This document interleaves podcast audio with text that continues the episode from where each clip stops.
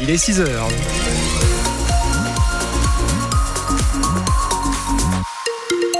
L'info du 6-9, Isabelle Godin. Et Laurent, le temps reste sec aujourd'hui, nuageux, température autour de 9 degrés. Oui, c'est ça, 9-10 degrés suivant les secteurs. On y revient à la fin de ce journal. Côté route eh ben, Côté route, à cette heure-ci, on va prendre un petit peu des nouvelles de, des axes autoroutiers. Pas d'événements particuliers, le trafic est fluide.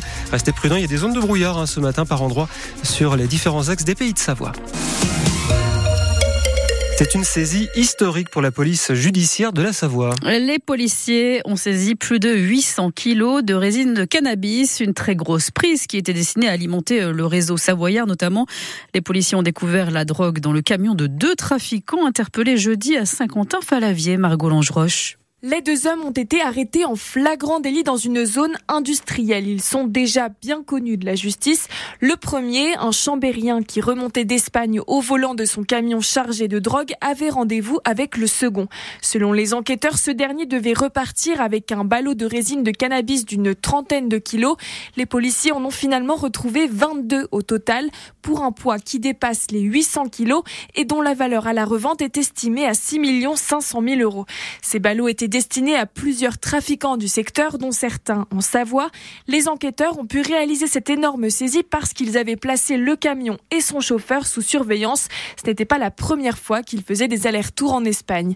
Une prise historique, à peine 15 jours après une précédente saisie de 30 kilos de résine lors d'un go-fast près de Bourgoin-Jallieu. Au total, six chambériens avaient alors été arrêtés. Et vous retrouvez le détail de cette saisie record pour la police judiciaire de la Savoie sur francebleu.fr. Voilà une très bonne nouvelle pour toutes les personnes en situation de précarité. Les personnes à la rue, les familles, les femmes seules ou les jeunes marginalisés. Un nouveau centre d'hébergement d'urgence a vu le jour à Chambéry. 95 places dans une structure entièrement rénovée. Et sa particularité, c'est de pouvoir accueillir des familles avec leurs enfants. Et les résidents peuvent aussi rester pendant la journée. Paul Tamburini, la directrice de l'association L'Assasson, qui gère le centre du Bon Accueil.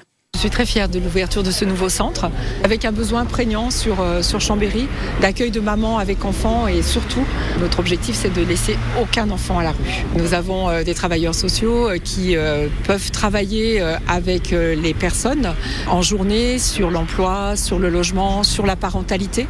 Des demandes de logement sont faites, le travail au niveau de l'emploi est fait, les démarches au niveau du soin également. Le fait d'avoir pu ouvrir le centre d'hébergement d'urgence en journée sur le bon accueil nous permet vraiment euh, cet accompagnement global vis-à-vis des personnes. Au total, la Savoie compte 332 places d'hébergement d'urgence, sur Chambéry notamment. Il y a aussi Albertville et Modane. Le président de la FNSEA met en garde le gouvernement à 12 jours de l'ouverture du Salon de l'agriculture. Il va falloir accélérer le tempo et faire des, effets, des efforts concrets, prévient-il. Sinon, le premier syndicat agricole promet une reprise des actions des agriculteurs en colère. Arnaud Rousseau doit être reçu demain par le Premier ministre Gabriel Attal. Vers la fin du droit du sol sur l'île de Mayotte l'annonce choc hein, du ministre de l'Intérieur en déplacement dans cette île de l'océan Indien. L'objectif de cette mesure, c'est de décourager l'immigration massive en provenance des Comores voisines vers ce département d'outre-mer. La réforme est saluée par la droite, mais jugée très dangereuse par la gauche, Audrey Tison. C'est une attaque aux principes républicains, dénoncent les élus de gauche. Il n'y a pas de république à géométrie variable, s'agace l'écologiste Marie Toussaint, sur la même ligne que l'insoumise Manon Aubry. Après avoir brisé le tabou de la préférence nationale, la Macronie attaque la conception même de nationalité. C'est une nouvelle victoire idéologique de l'extrême droite, selon elle. Le Rassemblement national rappelle en effet qu'il prône la fin du droit du sol depuis des années, et ce dans toute la France. J'ai l'impression que le gouvernement n'agit plus qu'en fonction du RN, félicite l'eurodéputé André Rouget. Mais les républicains revendiquent eux aussi la paternité de la mesure qu'ils avaient tenté de faire inscrire dans la loi immigration.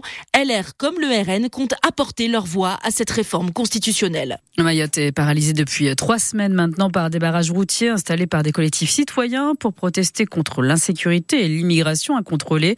Avec les annonces du ministre de l'Intérieur, ils ont promis de lever les blocages demain. Peut-être un soulagement pour vous qui êtes propriétaire d'un logement étiqueté pas passoire thermique. Le mode de calcul pour le diagnostic de performance énergétique va changer.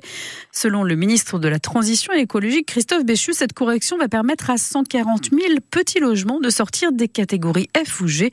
Le gouvernement promet un simulateur en ligne disponible dès cette semaine. Le calendrier, lui, ne bouge pas.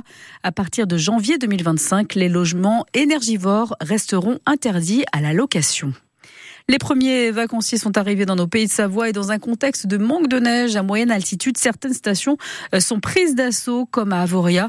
Nous en parlerons à 8h moins le quart avec le directeur de la station au Savoyard, Sébastien Mérignard et l'invité du 6-9. Julia Simon est au sommet de son art. Et oui, la biathlète des saisies remporte la poursuite féminine des mondiaux de Nové Mesto en République tchèque. Troisième course et troisième médaille d'or pour Julia Simon après le relais mixte et le sprint. Elle devance l'italienne Lisa Vitozzi et sa coéquipière savoyarde Justine Brezas-Boucher. Une magnifique victoire en solitaire grâce notamment à un 19 sur 20 au tir, Julien Laurent ce qui lui a permis de savourer cette ultime ligne droite sur les skis dans cette ferveur assourdissante des 20 000 spectateurs présents chaque jour sur ces mondiaux tchèques. Mais pas question de s'en considérer comme la reine. Non, non, répond Julia Simon. Euh, ça fait un peu prétentieux là quand même. Non, ça fait euh, beaucoup de bien de me dire que j'ai réussi à répondre présente aujourd'hui encore. Le, plus dur c'est de répondre présente et je l'avais annoncé que je voulais être là sur les mondiaux et honnêtement le, matin du sprint je me suis dit ouais, je l'ai dit dans les médias, il faut vraiment que je peux plus me cacher quoi. Je voulais, mais c'est ce que je voulais voulais pas me cacher, je voulais aussi l'annoncer. Et c'est vrai que de, de, d'avoir fait sur sprint poursuite, ça m'enlève énormément de pression. Un doublé sprint poursuite au championnat du monde, seulement réalisé jusque-là par 11 biathlètes, dont deux Français, Marie-Doré Imbert en 2015 et un certain Martin Fourcade en 2012 et 2016. Euh, ouais, non, quand même, il y, a un level au-dessus, là, niveau Martin Fourcade. Je suis juste Julia Simon. Martin, c'était Martin, il avait euh, cette aura, il avait ce palmarès, il avait tout ça. Moi, je fais juste mon biathlon, le biathlon que j'aime, je m'éclate et euh, on verra jusqu'où ça me mène. Combien de nouvelles Marseillaises à venir pour Julia Simon et ou les autres bleus du biathlon sur ces mondiaux 2024. Pas moins de 7 courses sont encore programmées avec pour l'instant ce bilan français impressionnant. 5 courses, 6 médailles au total, dont la moitié en or autour du cou de Julia Simon. La Savoyarde Justine Brezas-Boucher a donc pris euh, la médaille de bronze sur la poursuite féminine, juste devant Sophie Chauveau du Grand Bornand, encore quatrième comme lors du sprint. Ça sourit moins toujours pour l'équipe de France masculine de biathlon. Le meilleur bleu de la poursuite de ces mondiaux est dixième, Fabien Claude. Toujours aucun podium individuel cet hiver pour les biathlètes français.